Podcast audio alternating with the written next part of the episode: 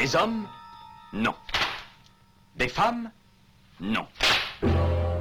Des robots Non. Des surhommes Implacables. Insaisissables. Invincibles. Insensibles. Aux ordres d'une super organisation criminelle.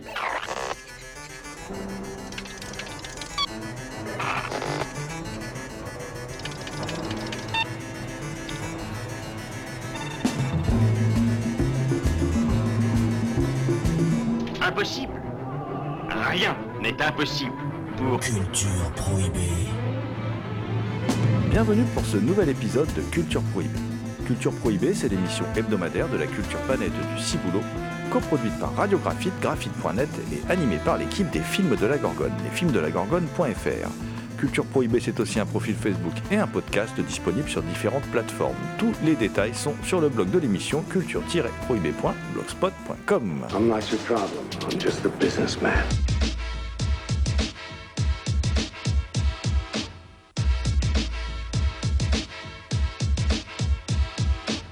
Au sommaire aujourd'hui, une spéciale polar et thriller avec The King of New York d'Abel Ferrara, Cure de Kiyoshi Kurosawa, alors un film qui mélange un peu les genres quand même, hein. voilà, euh, on triche un peu là. Henry, portrait d'un serial killer de John McNaughton, et le director's cut de Backtrack, euh, et tout ça c'est sorti chez Carlotta, alors Backtrack c'est de Dennis Hopper. On causera aussi de À tout prix de Yann Dan, euh, un court métrage sorti chez The Ecstasy of Film. Et on écoutera un échange avec Yann Dan au sujet de son film. L'équipe de Culture Prohibée remercie Emmanuel Bonamy, Christophe Codins et Mathilde Gibaud pour leur aide sur cette émission. Pour causer polar et thriller, je suis accompagné de mes fidèles condisciples, euh, on à commencer par Damien Demé, dit la bête noire de Compiègne, un archéologue animal en quête de cultures souterraines et oubliées. Bonjour Damien. Salutations à toutes les entités conscientes qui nous écoutent. Également à nos côtés, Thomas Roland, dit le loup-garou Picard, qui chaque nuit de pleine lune enregistre à l'écoute du cinéma diffusé sur RCA. Salut Thomas. Salut GG, salut Damien et bien évidemment bonjour à toutes.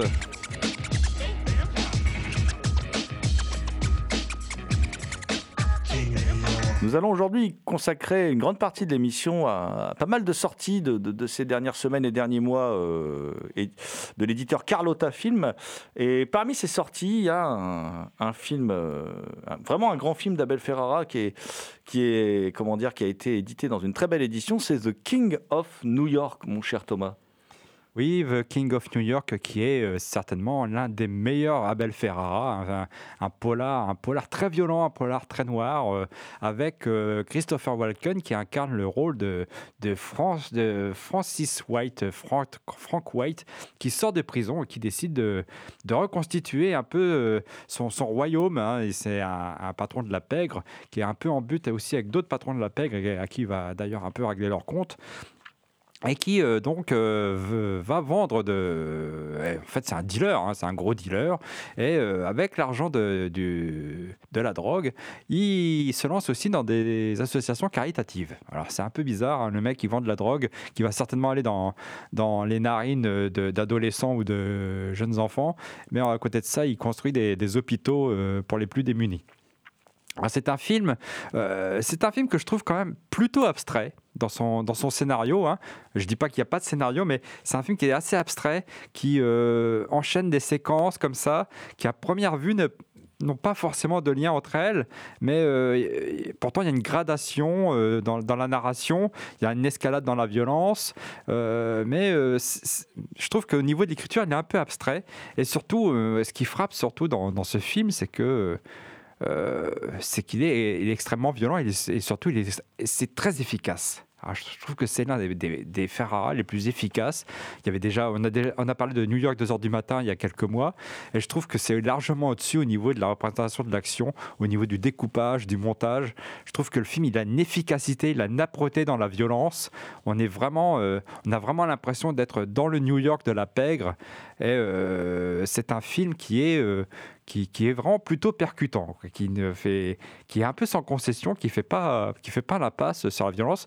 Bon, il y a un petit peu, il un petit peu d'érotisme aussi. hein. Alors c'est c'est un film qui est aussi un, poil surréaliste parce que ce, ce patron de la pègre, Frank, euh, Frank White, il est, euh, il a comme garde du corps, il a deux, deux jeunes femmes, deux jeunes femmes avec des porte jartelles très sexy, etc.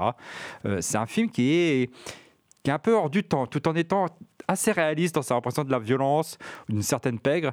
Il est aussi un petit peu, euh, un petit peu, un peu surréaliste quelque part. Je suis d'accord avec toi, Thomas, au niveau de la violence. Et euh, pour sa sortie, euh, les gens ne se sont pas trompés, vu que le film était moins de 16 ans. Et aussi avec son esthétique, vu qu'il a été classé en art.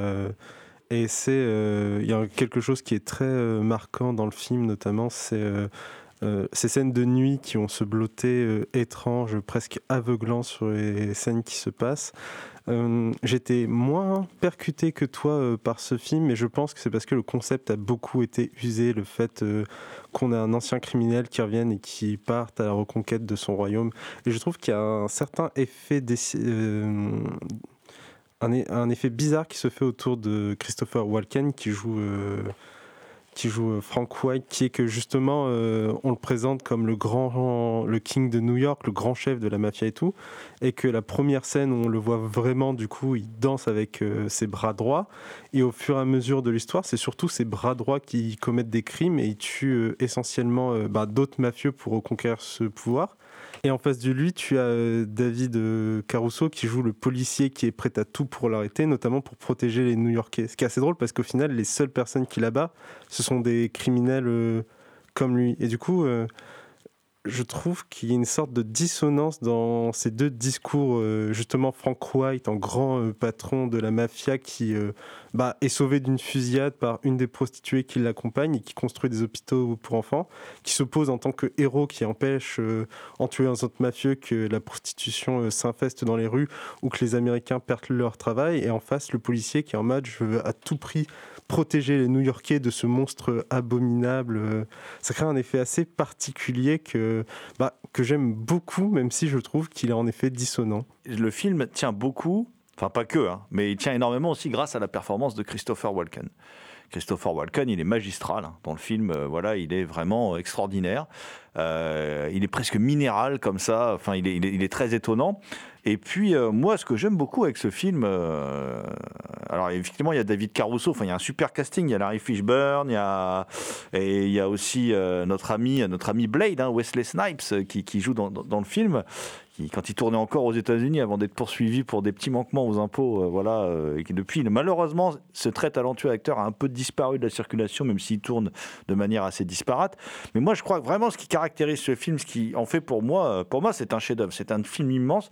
C'est un film qui ne ressemble à aucun autre film, parce que tu l'as dit toi-même, l'histoire du caïd qui sort de tôle. D'ailleurs, c'est un vrai caïd parce que même en tôle, il continue de gérer, quoi. Voilà. Et d'ailleurs, c'est un vrai caïd parce qu'il se salit pas les mains. C'est ça un vrai caïd. Il met pas les mains dans le cambouis. Il donne des ordres et on exécute quoi. Voilà. Ce qui caractérise vraiment ce film, c'est que justement on part d'un postulat qui est euh, très classique. Effectivement, le, truand qui sort de tôle, qui revient, il y a la guerre des gangs. Alors le postulat classique, c'est plutôt le truand qui sort de tôle puis qui veut arrêter le business. Là, là, là, il veut reprendre le business. Voilà, il, il veut reprendre le, reconquérir le turf, comme on dit euh, dans les Warriors de Walter Hill.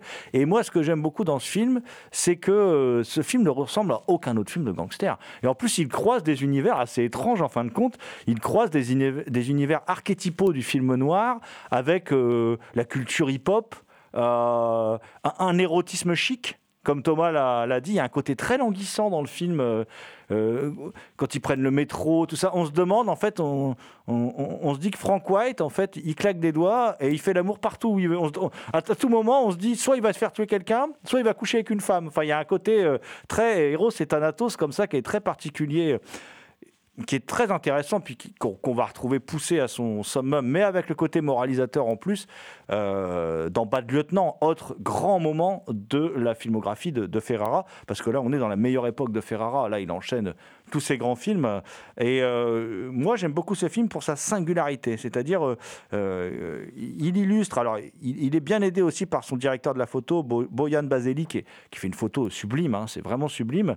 Mais effectivement, c'est un film qui traite d'un sujet de polar, ma foi, comme on l'a vu ailleurs, mais aucun autre polar sur le même sujet ne ressemble à celui-là. Voilà. Et c'est un film assez étonnant et très désarçonnant. Parce que c'est l'époque euh, quand ça sort de, euh, de quelques films comme ça, un peu. euh, des films étiquetés un peu rap. Il y a Colors de Dennis Hopper. Euh, qui est très bon. Il va y avoir aussi euh, bah, Boys in the Hood, c'est différent parce qu'on n'est pas vraiment dans le polar, on est, on, est plus dans le drame. Il y a aussi New Jack City, une sorte de, de, de- série B comme ça gonflée aux hormones, euh, voilà. Et, et- ce film-là bah, ressemble à aucun de ces autres films, voilà. Et pourtant, c'est un film qui marque les esprits. Quand on l'a vu, des images vous restent gravées. C'est- impossible d'oublier euh, certaines, images, euh, certaines images du film. Euh, non, moi je pense que vraiment c'est un, un très grand film, un des tout meilleurs, tu l'as dit Thomas, de, de Ferrara. Et puis en plus, il est, il est dans, une belle, dans une belle édition, hein, puisque c'est une. Euh, c'est une édition qui est euh, les éditions Prestige de, Carlotta. Alors, c'est pas les ultra collecteurs, là, c'est les Prestige avec euh, l'Obicard, affiches, tout ça, et puis surtout quelques bonus euh, intéressants et un entretien avec, avec Abel Ferrara qui est dirigé par Nicole Brenez, qui est, qui est comment dire, très intéressant, dans lequel il, revient sur le film et surtout il revient sur sa place au sein de la culture urbaine américaine, parce qu'il faut savoir que le film est, vraiment un film culte hein, pour, euh, pour nombre de gangsters, tout ça, enfin bon, qui, se- retrouvent dans ce film euh, et qui, qui, n'est peut-être pas si éloigné que ça de la réalité, en fin de compte, euh, dans ce qu'il raconte, entre la collusion entre les, gangsters et les politiques et, leur manière de prendre le pouvoir, car après tout, son argent vient de la drogue, donc il est considéré comme un gangster, mais euh, si on prend euh, des gens qui dirigent des entreprises euh, et qui vendent des armes à travers le monde, qui font plein de morts, qui eux ont pignon sur rue et qui ont le droit de le faire, et qui sont aussi des cadors en politique, et là ça gêne personne. Voilà. Donc c'est- très intéressant cette manière d'a- d'aborder les choses. Effectivement, on voit notre gangster presque plus comme un chef d'entreprise. D'ailleurs, c'est assez rigolo. Il y a une scène où il y a les, images qui lui défilent sur du texte qui lui défile, il regarde un écran, ça lui défile sur le visage et tout. Enfin bon, euh, et il est présenté presque comme un, voilà, comme un, grand politique, un grand dirigeant qui surveille tout de loin, le King of New York, voilà, hein, le vrai roi, le roi.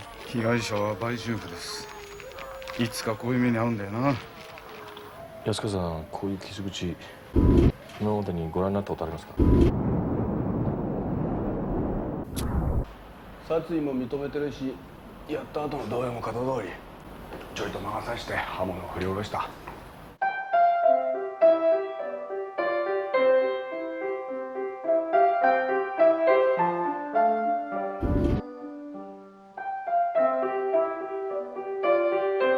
Vous écoutez Culture Prohibée. Autre film qui peut s'avérer être inconfortable par instant, euh, en tout cas son réalisateur a signé une œuvre euh, très étonnante et par- parfois inconfortable, c'est Kiyoshi Kurosawa. Je, veux bien sûr parler de, de de, Kiyoshi euh, Kurosawa, alors qu'on a un peu rattaché au thriller parce que bon, bah, c'est un... Enfin, c'est un thriller, hein. c'est c'est un thriller un peu particulier. Euh, c'est l'histoire d'un officier de police Takabe qui enquête sur une série de meurtres dont les victimes sont retrouvées avec une croix gravée dans le cou, la croix qu'on voit sur l'affiche. hein. Euh, et un, un jour, un jeune vagabond est arrêté près de l'endroit où a été retrouvé le dernier corps. Il est vite identifié comme un ancien étudiant en psychologie devenu fou et ayant d'inquiétants pouvoirs hypnotiques, lui permettant de pousser des gens à commettre des actes criminels. Et là, Damien, on arrive dans un film euh, un peu hors norme quand même. Cure est très particulier sur euh, les différents euh, domaines sur lesquels il joue. Euh, Comme tu l'as dit, il est. on peut le classer en polar, mais tu as beaucoup d'événements très surnaturels qu'il essaye de, qui sont rattachés scientifiquement parce que bah, l'hypnose, on a tous une idée de comment ça fonctionne et euh, il y a même la barrière qui est faite que normalement, quand on t'hypnose, on ne peut pas te pousser à faire ce que tu ne veux pas faire. C'est quelque chose qui est mis en avant dans le film et qui est, qui est expliqué. C'est un long trailer euh, psychologique euh, au final d'une certaine façon. Et ce, qui ce que j'aime beaucoup, c'est au niveau de l'introduction, quand on arrive sur la première scène de meurtre, on a un policier, enfin on a l'inspecteur qui intervient et on met en avant euh, quelque chose comme si c'était un meurtre qui est habituel. Au fur et à mesure, on commence à comprendre euh, l'étrangeté euh, des tueries qui commencent à se multiplier au- autour de lui. Ce qui est intéressant aussi, c'est la personne qui est traquée, donc ce jeune amnésique qui pousse les autres à, à commettre les crimes et qui a quelque chose de très intéressant, c'est que on peut pas faire une discussion de plus de 5 minutes avec lui sans qu'il nous réinterroge sur qui on est, euh, sur qu'est-ce qu'il fait ici et tout. Et je pense que même au niveau euh, psychologique, c'est un truc extrêmement intéressant parce qu'au bout d'un certain moment, n'importe quel personnage est agacé ou atteint une certaine limite qui fait finalement un peu tomber dans, son jeu. C'est un film qui euh, représente aussi l'espace euh, assez euh, bizarrement euh, finalement le sable d'une plage euh, revient à évoquer la ville où, les espaces même de la ville sont quasiment enfin on voit personne d'autre à part les personnages comme si c'était finalement une ville fantomatique ou une représentation de, de l'esprit. Euh, le film est quand même assez long. Je trouve que euh, la durée est d'une certaine façon euh, pas mal gérée mais vu que c'est un film qui respire beaucoup et qui se concentre sur les personnages euh, ça laisse euh, enfin c'est un film dans lequel il faut se poser et regarder euh, en fait se dérouler l'action de manière assez hypnotique au final. Alors, c'est alors, c'est pas un film si long que ça, il fait 1h50, mais c'est un film très lent où en fait, mais tu l'as très bien dit en fait, Kurosawa, il s'amuse à jongler sur cette dichotomie qu'il va installer entre en fait l'aspect contemplatif du cinéma pour raconter une histoire en fait euh, euh, on va avoir des, des- grands des, plans très amples, des mouvements de caméra très amples, des, plans très beaux et en fin de compte on nous parle que d'isolement que de solitude euh, bah, c'est une belle description du Japon d'ailleurs. hein, euh, voilà, hein, sur l'isolement, la solitude. et parce qu'en fin de compte, tout le monde est un tueur en puissance dans ce, dans ce, dans ce film. Et, et c'est une manière, moi j'aime beaucoup parce que c'est une manière de traiter à travers les canons esthétiques du cinéma japonais, euh, de traiter d'un thème horrifique très très classique en fin de compte. C'est- le scénario, c'est un scénario d'histoire d'horreur assez classique, mais c'est la forme qui fait toute la différence. Et effectivement, cette lenteur peut rebuter un, public plus habitué euh, à voir des, ah bah, films où on donne tout en pâture euh, au spectateur pour pas qu'il ait trop à, à- à réfléchir sur ce qu'il voit. Tandis que là, euh, le spectateur, il est toujours obligé euh, de se demander où il va être emmené, quel est le but de, de comment dire, des, mouvements de caméra, des choix de mise en scène de, de Kurosawa, euh, qu'est-ce qu'il veut nous dire, qu'est-ce qu'il veut nous raconter. Et au final, Kurosawa, il nous raconte quand même la société japonaise à travers cette histoire d'horreur. Il nous raconte une société japonaise bah, qui va pas fort, quoi, Thomas. Effectivement, euh, c'est moi ce que j'aime beaucoup, c'est justement le rythme du film, le fait qu'il filme les meurtres en plan séquence, dépouillés de, de tout spectaculaire. euh, et euh, le film quand même arrive arrive aussi à faire peur parce qu'il y a ce personnage assez étrange.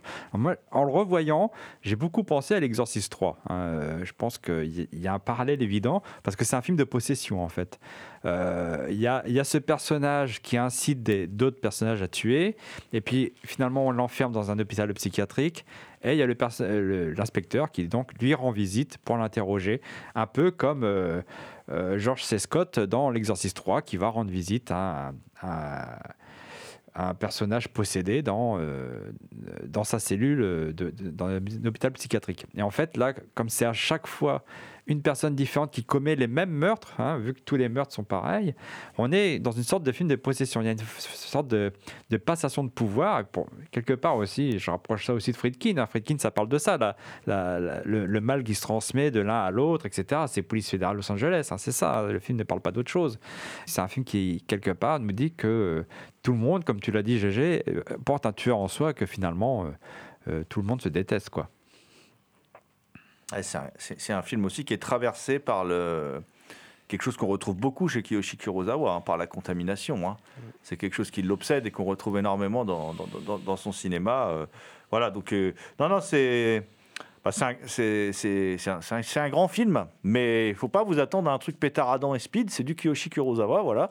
Mais c'est un grand film et c'est même très malaisant, je trouve, euh, par instant. C'est c'est très dérangeant parce que cette manière de mettre en scène justement aux antipodes de- de- d'autres films d'horreur, parce que mise en scène par, euh, peut-être même par de très bons réalisateurs, hein, je dis pas ça pour, euh, voilà, mais qui adopterait d'autres modes de narration plus à l'occidental, on va dire, euh, on aurait un, un film d'horreur pétaradant, très gore, voilà. Et là, on a complètement autre chose. Et du coup, ça renforce encore l'aspect horrifique du film, je trouve. Voilà, c'est parce que qu'est-ce qu'il y a de plus horrible encore que les meurtres graphiques que, euh, en fin de compte, euh, la, part la part d'horreur qu'on a tous en nous, quoi. C'est- assez profond, en fait. Hein. C'est pas du... On part d'un postulat de série B, et j'adore la série B, mais on part d'un petit postulat de série B, d'un petit scénar qui peut paraître classique, et on, se retrouve avec un carrément une métaphore sur la société japonaise, euh, sur, sur l'inhumanité de cette société et tout ça. Non, non, c'est... Bah voilà, on vous le conseille, quoi. Du très bon cru, Kiyoshi Kurosawa. Il faut en faire une cure.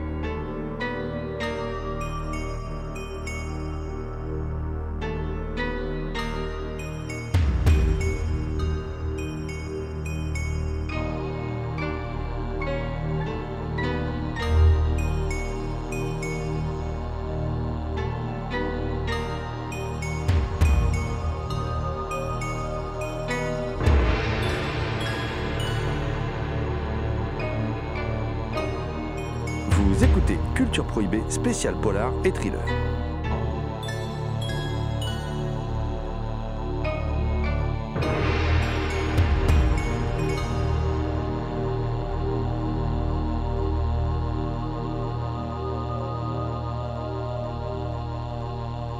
On va continuer sur un film, euh, sur un film légèrement malaisant.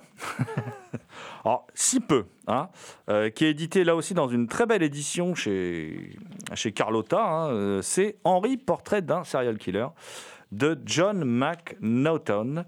Euh, je dis un film légèrement traumatisant, hein, on va dire ça comme ça.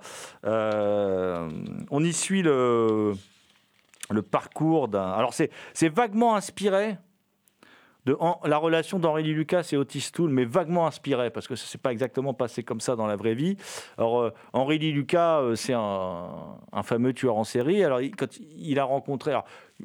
voilà, on lui fait porter qu'est-ce qui est vrai, qu'est-ce qui n'est pas vrai. En tout cas, il est accusé d'avoir tué plus d'une centaine de victimes, voilà, aux États-Unis, et dont une partie de ces meurtres, il les a commis avec Otis Toole, euh, qui était un de ses, un de ses compères. Et euh, à partir de là, euh, John McNaughton prend les deux personnages, mais en fait un peu totalement autre chose. hein. Euh, puisque par exemple, Henri, c'était plutôt quelqu'un de, rural, le vrai tueur, il a plutôt vécu dans la ruralité. Là, il en fait autre chose. Euh, là, on est, à, Chicago, en fait. Et Hen- Henri est toujours un tueur psychopathe. hein. Voilà. hein. Avec des méthodes bien à lui. alors, on est à une époque où l'ADN et tout, c'est pas très développé. Bon. C'est le film qui va faire connaître John McNaughton, qui malheureusement est un très bon réalisateur qui aura va pas réaliser grand chose. alors tout, ce qu'il fait est bien, mais il réalise très peu de films dans sa carrière. On avait parlé ici de Mad Dog and Glory, qui était une sorte de, détournement de la comédie romantique américaine pour arriver à un film très étrange en fait, qui était vraiment très bien. Euh, en gros, c'est son autre film qui a vraiment cartonné, quoi, euh, même s'il a fait d'autres choses. hein. Euh, et A Serial Killer raconte donc ce Henry qui vit chez Otis, son ami Otis. Otis qui est un repris de justice qui, qui d'abord a un contrôle judiciaire régulier. D'ailleurs, on le voit aller un peu rigoler avec son contrôleur et tout ça. Il se raconte des trucs. euh. Et puis Otis, euh, il va découvrir qu'Henry est en fait un tueur en série. Quoi. Euh, un soir, ils vont aller, ils vont aller comment dire, à- faire l'amour à des prostituées. Bah, sauf que, sauf que lui, Henri tue la prostituée et puis euh, Otis est en panique au début et en fait il se met à y prendre goût quoi. Il se met à y prendre goût, ils ont une caméra, ils se mettent à filmer leur- leur- leurs exactions. Alors euh, la méthode d'Henri est simple, il lui explique à un moment tu ne tues jamais de la même manière, jamais avec la même arme, comme ça c'est pas vraiment signé ce que tu fais puis surtout tu te déplaces beaucoup. Comme ça, on, on te gole jamais, quoi. Voilà. Et euh, et il y a Becky, Becky qui est la, sœur d'Otis, euh, qui est une jeune femme qui a été euh, victime d'inceste, violée par son père quand elle était enfant. On- on- à un moment dans le film, on, voit aussi qu'Otis la viole aussi, quoi. Voilà. Enfin bref, j'en dirai pas plus. Et c'est la cohabitation de ces trois personnages. Euh, qui sont quand même menés plus à la baguette par Henri, hein, qui, est, vraiment un peu le, le leader de cette étrange petite euh, communauté. Et c'est leur quotidien, euh, filmé en 16 mm comme ça. D'ailleurs, la, copie de Carlotta est chouette parce que ils n'ont pas remasterisé justement trop. On voit bien le grain de la pellicule et tout. Et comment dire c'est un film qui respire la, joie de vivre. À voir après la mélodie du bonheur de, Robert Wise, n'est-ce pas, Thomas? Oui, il y a- eu Maniac, hein, fin des années 70, début 80, de William Lustig, qui était où on, pénétrait vraiment déjà dans la tête du- d'un serial killer euh, bien, bien, bien frappadingue. Mais Maniac, il y avait quelque chose, il y avait des scènes fantasmagoriques qui faisaient que quelque part euh, le film tombait dans, dans un autre genre. Tandis que là, euh, on est vraiment, on est plus dans le drame psychologique que dans le film d'horreur pur, même si c'est un film d'horreur hein, quelque part. Mais on est vraiment dans le drame parce que il n'y a pas ce genre de séquence, il n'y a pas, euh, il n'y a pas d'échappatoire qui fait que on, on est dans un, on est dans un film. On est vraiment dans la tête du, du personnage. C'est-à-dire que le film débute par une succession de plans de victimes d'Henri, euh, filmés très élégamment d'ailleurs, parce qu'on a souvent dit le film est filmé façon documentaire et tout. Non, le film, il a une patine documentaire parce que c'est filmé en 16, il y a un côté craspec, mais euh, le, volontaire. hein. Mais par contre, les mouvements de caméra sont très élégants, la réalisation est très maîtrisée et euh, on voit des victimes, un peu des femmes nues avec du verre enfoncé dans le visage, des corps allongés dans, dans un étang, des choses comme ça. Enfin, on voit plusieurs et on entend les meurtres. Mais on ne, voit pas les meurtres en fait. On voit plutôt ce qui s'est passé après. Et après, on s'attache au quotidien de, ces personnages. Et puis effectivement, il y a une scène euh, qui montre quelque chose d'assez horrible. Où d'ailleurs, Henri a une réaction euh, euh, où il met fin un peu à, ce qui se passe.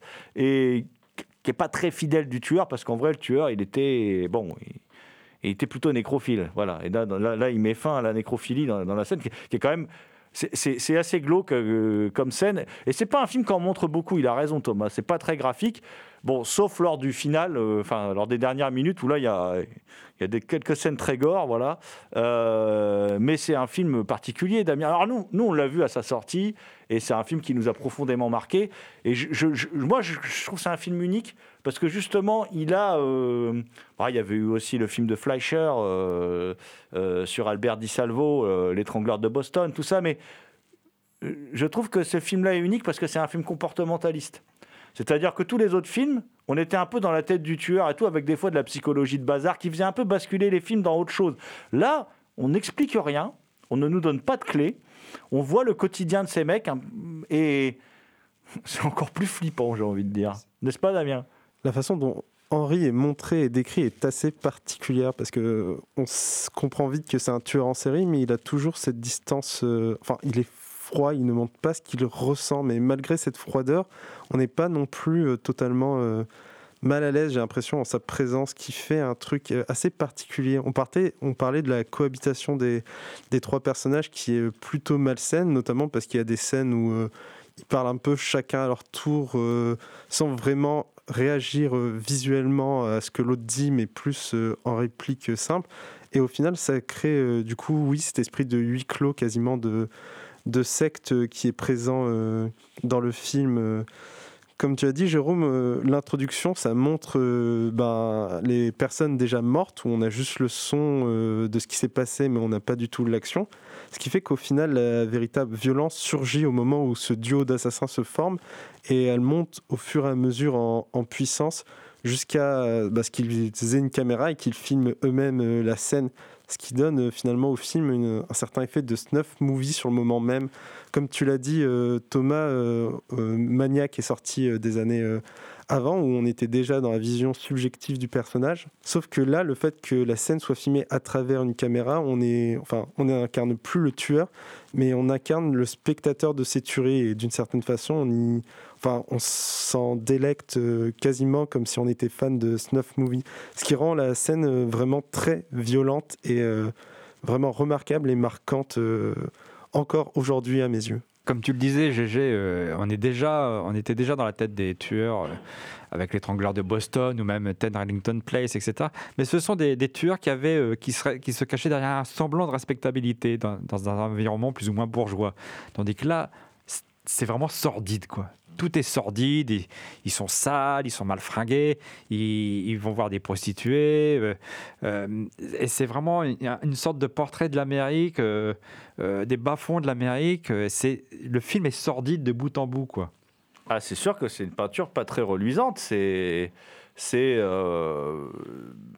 c'est comment dire, une certaine pauvreté blanche américaine, voilà, euh, qui, vient dans les villes parce qu'il n'y a pas de boulot dans là d'où ils viennent, et puis qui se retrouve là. Enfin, la destinée. Cette pauvre femme, je pense à Becky, elle, c'est une victime, tout le temps une victime en fait, euh, tout le temps, tout le temps, quoi. euh, euh, qui, qui tombe tout le temps amoureux des mauvais mecs. Elle est, elle elle n'est même pas parce que quand elle raconte, bon, il y a son ex qui est en tôle et tout, voilà. Enfin, elle est, c'est même pas quelqu'un de mauvais en fait. C'est quelqu'un. Si elle était née dans un autre milieu, le déterminisme social, Bourdieu, hein, mais bon, voilà. Si elle était née dans un autre milieu, elle serait certainement devenue quelque chose d'autre. Bon, Henri et Otis sont très différents. C'est-à-dire que Otis serait sans doute jamais devenu un tueur s'il rencontre pas Henri. En tout cas, c'est ce que raconte le film. hein, dans la vraie, dans la vraie vie, les deux là, je sais pas trop comment ça s'est passé. Je suis pas non plus spécialiste euh, de tout ça, mais euh, euh, là, c'est leur rencontre qui fait que Otis euh, se permet, parce que Otis au départ, il, il veut vraiment respecter sa conditionnelle, euh, euh, il bosse, tout ça, enfin il veut vraiment pas. Tandis qu'Henri, il divague de petit boulot en petit boulot, comme ça, il est démerdard. Quand il a besoin d'une télé, il sait aller trouver un mec à 1h du mat pour trouver une télé volée, euh, tout ça. Enfin, c'est, c'est, il est un peu voyou sans être vraiment voyou. Il a un certain euh, code de, l'honneur, entre guillemets, puisqu'à un moment, avec, c'est toujours lui qui arrête Otis quand Otis veut aller trop loin. Donc, euh, enfin, ça dépend ce qu'on met dans trop loin. hein. Parce que quand, quand, quand même, quand, quand il arrête Otis, Henri vient juste de tuer un gamin, quoi. Voilà. Mais il lui dit, toi, mon gars, tu vas trop loin. Euh, donc, euh, tout ça, c'est très relatif. hein, voilà. Mais euh, c'est très ambigu, c'est très étrange et. Et, et puis il y a aussi le rapport à la sexualité, quoi. En fait, il y a une attirance entre ces deux mecs, quoi. Parce que ça paraît assez évident, d'autant plus que Becky, elle tombe amoureuse d'Henri. Henri, on sent bien qu'il veut pas avoir de relation sexuelle avec elle, quoi. Parce qu'en fait, ce qu'il fait bander, lui, c'est de tuer, quoi. Voilà. Il bande que comme ça, quoi. Donc, du coup, euh, comme il aime bien Becky, il, il a pas envie, il a pas envie de la tuer, quoi. Donc, il a pas envie d'avoir de relation sexuelle avec elle. Il repousse au maximum.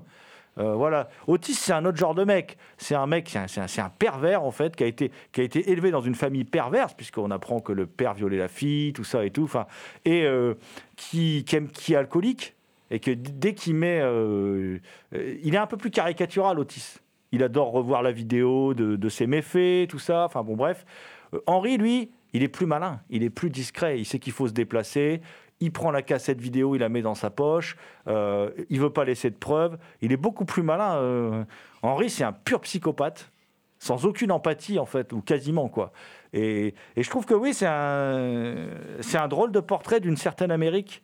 Et et puis il y a- un truc qui est révélateur aussi à un moment, c'est-à-dire que Otis, quand il tue, je crois que je sais plus, c'est une ou deux prostituées. Enfin, il tue. Quand ils vont aux prostituées et puis qu'il y, a- un meurtre de prostituées. Euh, Otis, c'est le premier meurtre auquel il assiste. Alors lui, il, est en panique totale. Et puis Henri lui dit Mais tout le monde s'en fout qu'elle soit morte. Voilà. Mais il, il, se passera rien. Il lui dit Mais il se passera rien. Tout le monde s'en fout qu'elle soit morte. Puis en plus, T'étais là, toi? Non, on n'était pas là, on était ailleurs. Voilà. Et, mais c'est très, c'est, quelques phrases sont vraiment, euh, voilà, ça résume très bien. euh, En fait, euh, le, point de vue, bon, les pauvres, les prostituées, on s'en fout quoi. Ils meurent, voilà, ils meurent. C'est pour ça que en vrai, ce type a pu exister et tuer autant de gens. Voilà. Et, mais c'est, ouais, un film assez glaçant et qui reste glaçant et qui n'a rien perdu de sa puissance. euh, plus de 30 ans après sa, mi- sa mise en scène, quoi. Voilà. Et non, franchement, euh, grand film. faut savoir que c'est un film qui, est- sorti, bien plus tard, hein, euh, qui a été euh, mis de côté quand, les distributeurs. Plus per- personne voulait sortir ce film, en fait. Tout le monde était terrorisé. Et si ma mémoire est bonne, je crois que c'est Scorsese qui, a- qui est tombé sur le film, qui a dit Mais on peut pas. Ce film doit sortir, c'est un film extraordinaire. Et, du coup, le, le film a fini par sortir. D'ailleurs, c'est pour ça qu'on trouve De Niro euh, dans, dans Mad Dog and Glory, que Scorsese avait un peu pris McNaughton sous son aile et tout ça. Voilà. Donc, euh, ouais, un grand film. Et on vous conseille vivement de revoir ce film. Par contre, euh, réservé à un public averti, on va dire. Voilà.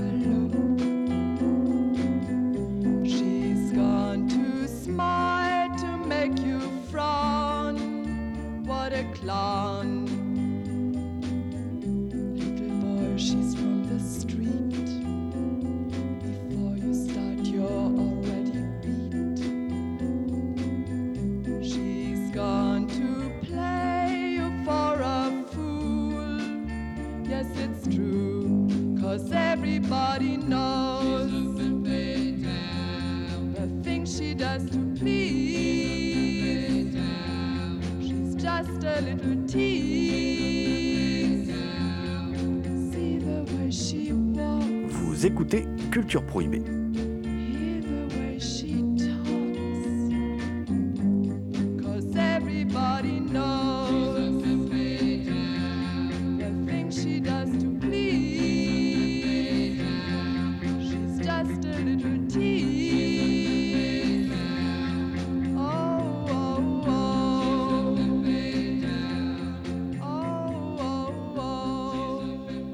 Dernier film de cette salve Carlotta, euh, c'est un film qu'on attendait depuis un moment puisqu'on en avait beaucoup entendu parler.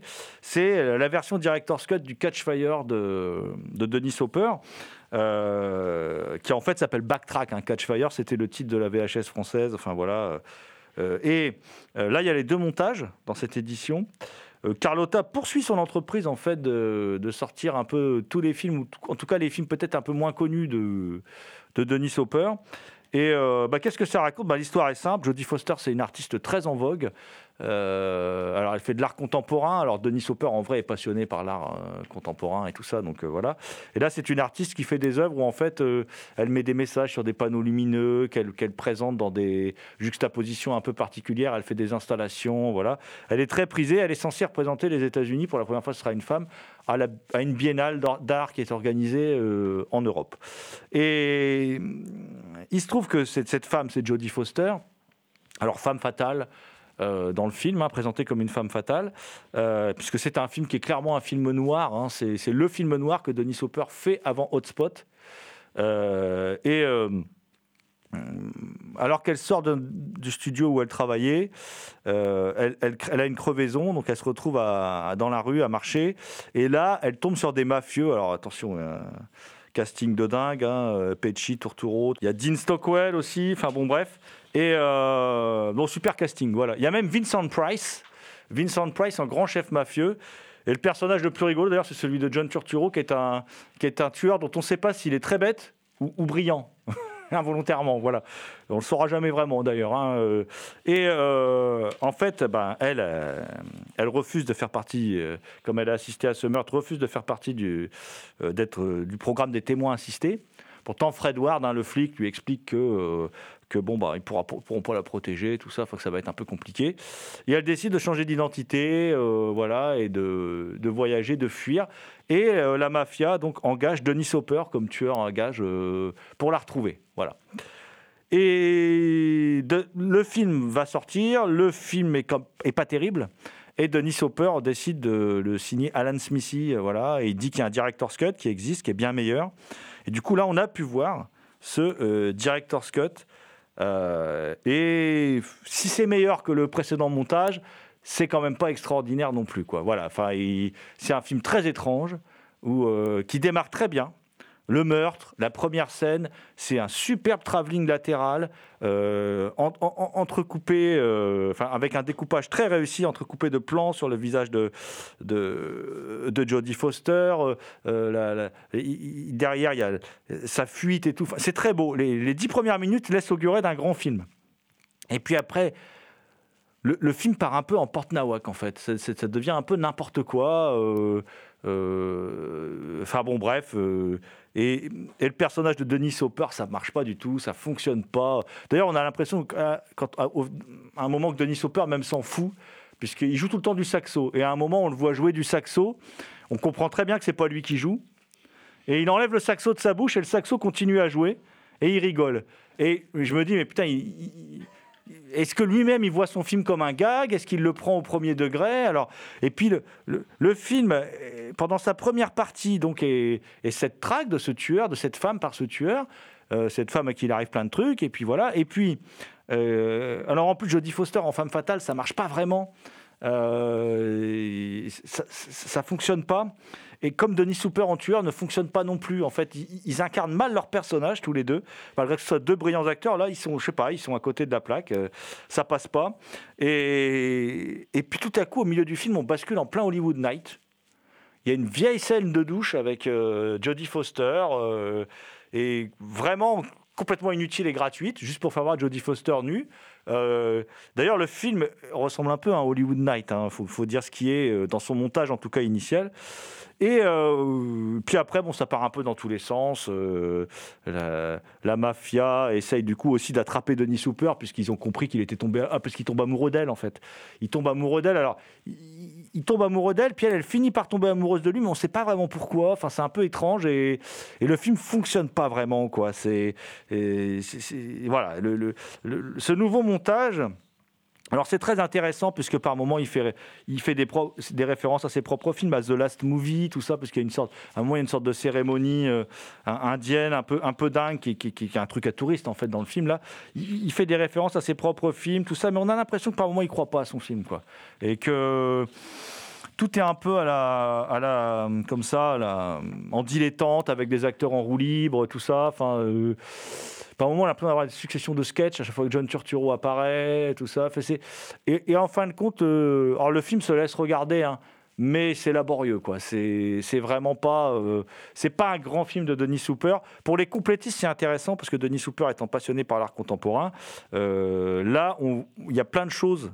Il y a plein de références artistiques qui sont disséminées tout au long du film, euh, qui sont assez intéressantes à analyser pour les fans de Denis Hopper. Mais franchement, euh, c'est à réserver aux fans de Denis Hopper.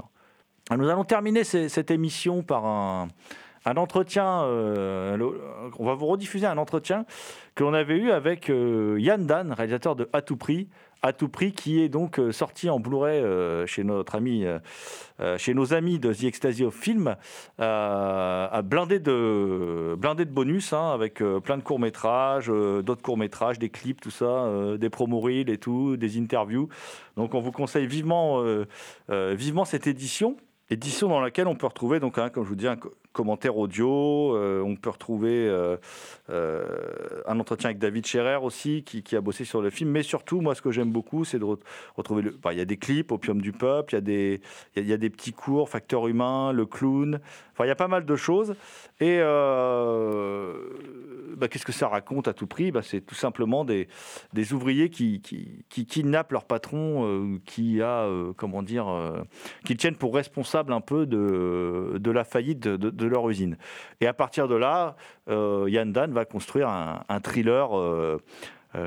bon, petit budget, petit moyen, et qui est quand même incroyablement efficace et impressionnant par rapport à par rapport euh, au postulat de départ euh, et euh, qui est un, alors, un film qu'on aime bien, dont on vous a déjà parlé hein, de toute façon dans l'émission. Donc du coup, moi, ce que je vous propose, chers amis auditrices et auditeurs, c'est plutôt d'écouter Yann Dan, qu'on avait rencontré, euh, rencontré euh, euh, pour parler de son film il y a quelques années de cela, au festival Genre 2.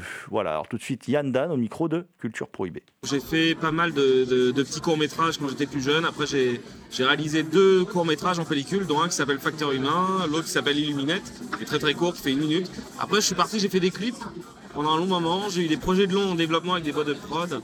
On avait à tout prix, en fait, qui était un, long métrage au départ. Et qu'on devait faire avec un producteur euh, qui venait de faire euh, l'un des gros films de genre qui avait fait parler de lui. Et puis on l'a pas fait. Et on s'est dit, bah, on, va, on va essayer de convaincre en se disant, on va faire le court. Et on a quand même écrit une autre histoire, c'est-à-dire ça reprenait des thématiques, mais c'est pas tout à fait la même histoire. L'idée c'était pas de dire euh, voilà on l'a fait mais en plus court, c'était montrer voilà à quoi ça pourrait ressembler. Donc, euh, donc voilà comment on en est arrivé à ça. Donc j'ai mis l'argent sur la table et puis on est parti avec la bande de Joyeux Luron avec qui euh, je travaille d'habitude. Que ce soit certains comédiens avec qui j'avais travaillé sur d'autres projets ou même des clips. Parfois il y en a certains on s'est rencontrés comme ça. Et, ma fine équipe euh, technique comme mon chef opérateur Vincent Villard-Baron ou entre autres on avait aussi Arnaud Julien qui est la personne qui a fait tout le travail de son post-prod qui est un travail supra conséquent et on avait n'avait pas beaucoup d'argent pour le faire comme, souvent mais voilà on a essayé que ça se voit pas Justement, tu dis que tu n'avais pas beaucoup d'argent, pourtant euh, c'est un, court métrage qui paraît certainement en avoir coûté dix fois plus. C'est assez impressionnant. Il y a je pense que tu as fait un gros travail en amont pour, euh, euh, rendre ce, ce- Parce qu'il y a de l'action quand même et c'est, hyper crédible et c'est, assez impressionnant au niveau du découpage. Je trouve qu'il y a un gros boulot. Comment tu as préparé le film? Bah, j'ai pas fonctionné vraiment différemment de ce que je fais d'habitude, c'est-à-dire que euh, je storyboard, je dessine très mal, mais je storyboard tous mes films. On a fait aussi ce qu'on, avec mon chef opérateur, à défaut d'avoir un directeur artistique sur le film, chose essentielle mais qui en France n'existe pas assez, bah, on a fait l'équivalent, c'est-à-dire qu'en fait on a réuni tous les chefs de poste et on a essayé d'harmoniser en fait pour avoir une esthétique cohérente dans le film. Parce que mine de rien, on peut avoir la meilleure caméra du monde et le, le plus de lumière qu'on a envie. Euh, c'est pas ça qui fait une belle image ou une image qui a du sens ou qui joue sur nos sens. Et pour avoir une belle esthétique, faut la travailler en amont et travailler sur tous les départements en même temps. Donc c'est pas qu'une question de pognon, vraiment pas. Alors, on peut se démerder euh, et en plus après il suffit d'avoir un bon chef-op, sincèrement, euh, d'avoir une bonne costumière, d'avoir et ainsi de suite. Et de beaux décors aussi. Et de beaux décors. Bah, on a mis un an pour le trouver. Par exemple, ça, ça a été l'un des gros gros problèmes, le décor. Euh, mais voilà, mais comme le dirait n'importe quel bon chef opérateur, si vous n'avez pas un vrai décor qui a déjà quelque chose, c'est même pas la peine, vous avez rien à filmer, c'est comme un acteur. Ah, Parce que bon, pour, vous expliquer un peu sans dévoiler le film, c'est vrai qu'on voit euh, un trio euh, d'ouvriers qui kidnappent leur patron et qui l'emmènent dans sa demeure. Et cette demeure est magnifique. hein, et c'est situé dans un endroit boisé. bon, c'est assez, assez impressionnant. Et tu parlais des, acteurs, tu as un, casting quand même. ou alors tu es, aussi un super directeur d'acteurs. C'est un casting vraiment qui est très très bon. Parce que c'est souvent ce qui blesse dans les cours d'action. C'est le casting est pas bon, les dialogues sonnent faux et tout ça. Et là, ça sonne juste les acteurs sont hyper crédibles et ceux qu'on croit les plus faibles deviennent les plus forts. Bah bon, il y, a- toutes ces choses-là dans le film. Comment tu as travaillé avec ton, équipe d'acteurs justement? Écoute, pareil, en fait, moi je me rappelle, de- j'ai un ami euh, qui est scénariste, qui a travaillé avec Claude Miller, et Claude Miller, il avait dit la chose suivante, c'est euh, pour être un bon directeur d'acteur, la première chose que tu as à faire, c'est faire un bon casting. Et une fois que tu as fait un bon casting, tu as fait 90% du boulot. Donc, euh, donc c'est très gentil ce que tu dis, mais euh, sincèrement, les mecs sont bons. Moi, il y en a que j'adore, avec qui j'avais déjà travaillé. Euh, que ce soit Franck Sarabas, que ce soit Pascal Hainaut. On avait travaillé ensemble, on s'est connus sur un clip que j'avais tourné. Et il était venu faire quelques heures pour faire trois broutilles. Il est dans quatre plans dans le clip. Et je m'étais dit, il y a un vrai truc. Et, j'aimerais bien qu'on travaille ensemble, voilà, que ce soit Bruno Henry, que ce soit Marc Duré. Marc Duré qui, joue donc le, sénateur Cortal. Et, Marc, en fait, à la base, c'est lui, il avait vu mes clips et il m'avait contacté pour me dire j'aimerais bien travailler avec toi. Et, quand on avait le projet, à un moment donné, j'avais toujours pas casté encore le sénateur. Et on devait se rencontrer juste pour prendre un verre, ça avait rien à voir avec le film. Et quand on se rencontre, je discute donc avec, Marc Duré, que, moi j'avais plein de potes qui étaient super fans de, de- voilà, ils avaient vu Nikita, ils avaient vu Grand Bleu dans lequel ils l'avaient vu. Et moi j'étais moins fan de Besson que mes potes à la base, sincèrement. Et voilà, et puis on se rend compte, et puis il y a un truc qui m'a vachement touché chez l'être humain. Et je me suis dit, si un mec sympa comme ça, on, on le met dans le rôle, je pense que ça peut faire un truc super. Mais il est extraordinaire, non il est fielleux, il est, il est puant, il est, en même temps il a plein de charme, il est vraiment très bon. Bah, moi, enfin, ça, me fait super plaisir et je pense que ça va beaucoup lui plaire, ce que tu dis. Euh, moi, à la base, j'étais. euh, on s'est toujours dit, on poussait un cran au-dessus. La référence que j'avais en tête, c'était comme quand tu prends les films de Verhoeven, notamment Robocop, et de voir des, bah voilà, des mecs que tu aimes détester, en fait. Que tu aimes détester, qui ont quand même une, certaine élégance, qui ont du charisme et qui sont jouissifs quand même. En fait, c'est des sombres pourritures. Hein, Et, voilà, donc l'idée c'était comme t'en parlais, c'était d'avoir un fond social. Euh, parce que ça, ça m'a énormément touché, mais euh, personnellement et en dehors du cinéma, euh, j'ai été amené à travailler dans des, domaines qui ont strictement rien à voir avec l'audiovisuel, dont la finance. Et donc j'ai été amené à voir d'autres choses et, à croiser des gens qui ressemblent un peu à Cortal. Et donc parfois, ce qu'on voit dans un Robocop n'est pas si éloigné de la vérité. Donc en fait ce personnage qui pourrait, que cer- certains pourraient taxer de caricatural ne l'est pas tant que ça. Bah, il suffit d'allumer son poste de télé, il y en a. Il y en a eu, hein, on l'a eu 5 ans. Mais en plus de- du casting masculin, il y a aussi une actrice qui a un rôle comme ça en retrait, qui je trouve a une présence incroyable. Et en même temps, je vois son visage. Je me dis, je l'ai peut-être déjà vu dans d'autres choses, mais j'a- j'arrive pas à coller un nom sur cette actrice. Elle a une présence incroyable. Ah, je crois savoir de laquelle tu, tu parles, on va peut-être éviter de dévoiler alors. Euh, mais, On peut dévoiler son nom, peut-être pas son rôle et son, son, mais après moi, il y, a deux- il y a deux comédiennes que, que- dans le film que je trouve formidables. Donc il y a Fatima Adoum euh, qui joue euh, donc un rôle un peu, un peu étrange. voilà. Et, et, et l'autre, et Ona Clérin qui joue la, la- la journaliste, qui est pas journaliste à la base, qui est comédienne. Et euh, voilà. Et que ça soit l'une ou l'autre, euh, Fatima pour faire le film, elle était sur le film de Guy Ritchie, elle était en train de faire Sherlock Holmes 2. Donc à un moment, il était question qu'elle ne fasse plus le film parce que notre tournage tombait en plein milieu de tout ça et que bon bah pour elle c'était une chance incroyable. Et quand elle m'a dit euh, non mais je lui ai dit tu peux pas nous planter donc on a dû changer tout le plan de travail pour passer une journée avec elle et on a passé une super journée. En plus c'était son anniversaire et on s'est super éclaté. Mais idem quand on a fait le tournage avec Ona et Marc Duré sur le plateau euh, de TV5 Monde qui a été très généreusement prêté par TV5.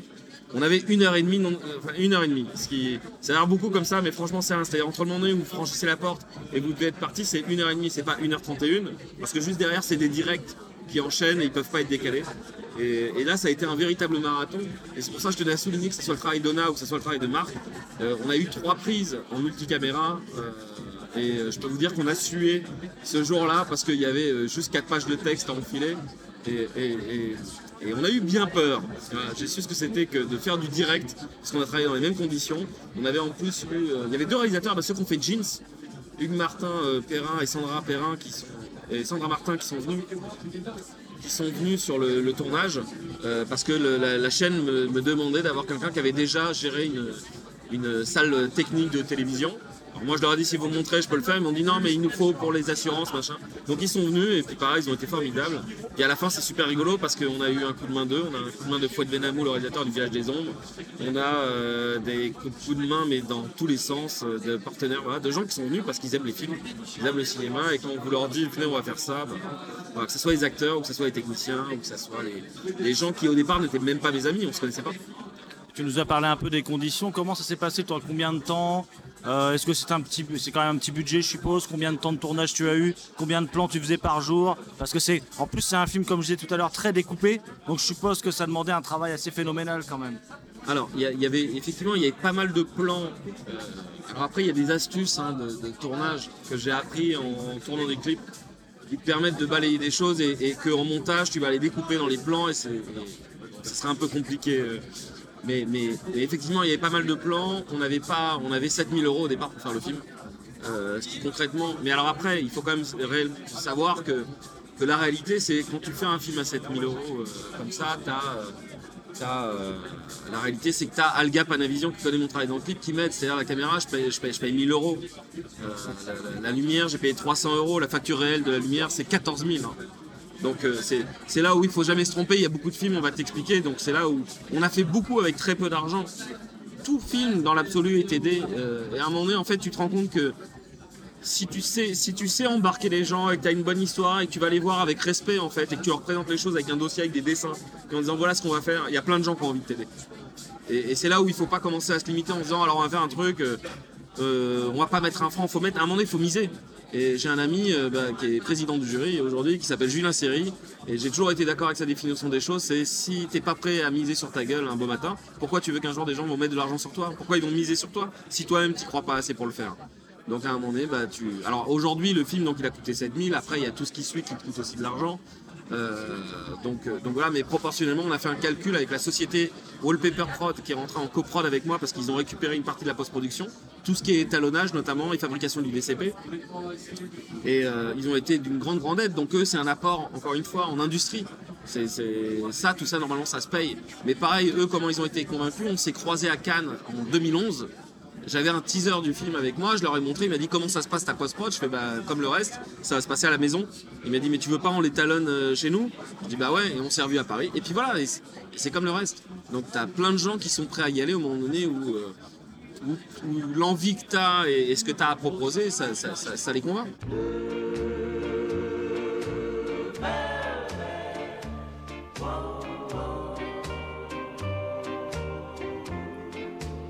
She wore blue velvet. Bluer than velvet was the night. Softer than satin was the light from the stars. She wore blue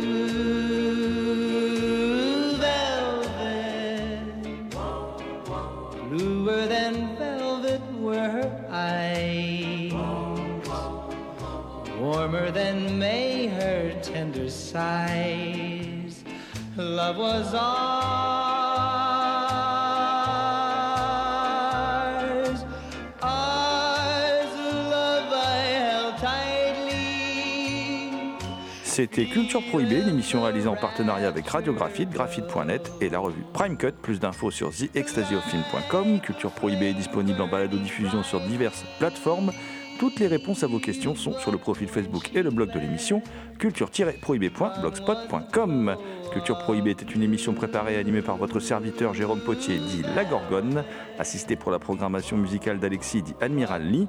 Une émission animée avec Damien Demey, dit La Bête Noire de Compiègne, Thomas Roland, dit Le Loup-Garou Picard, and The Last But Not The Least. Je veux bien sûr parler de Léo Mania à la technique. Salut les gens, à la prochaine.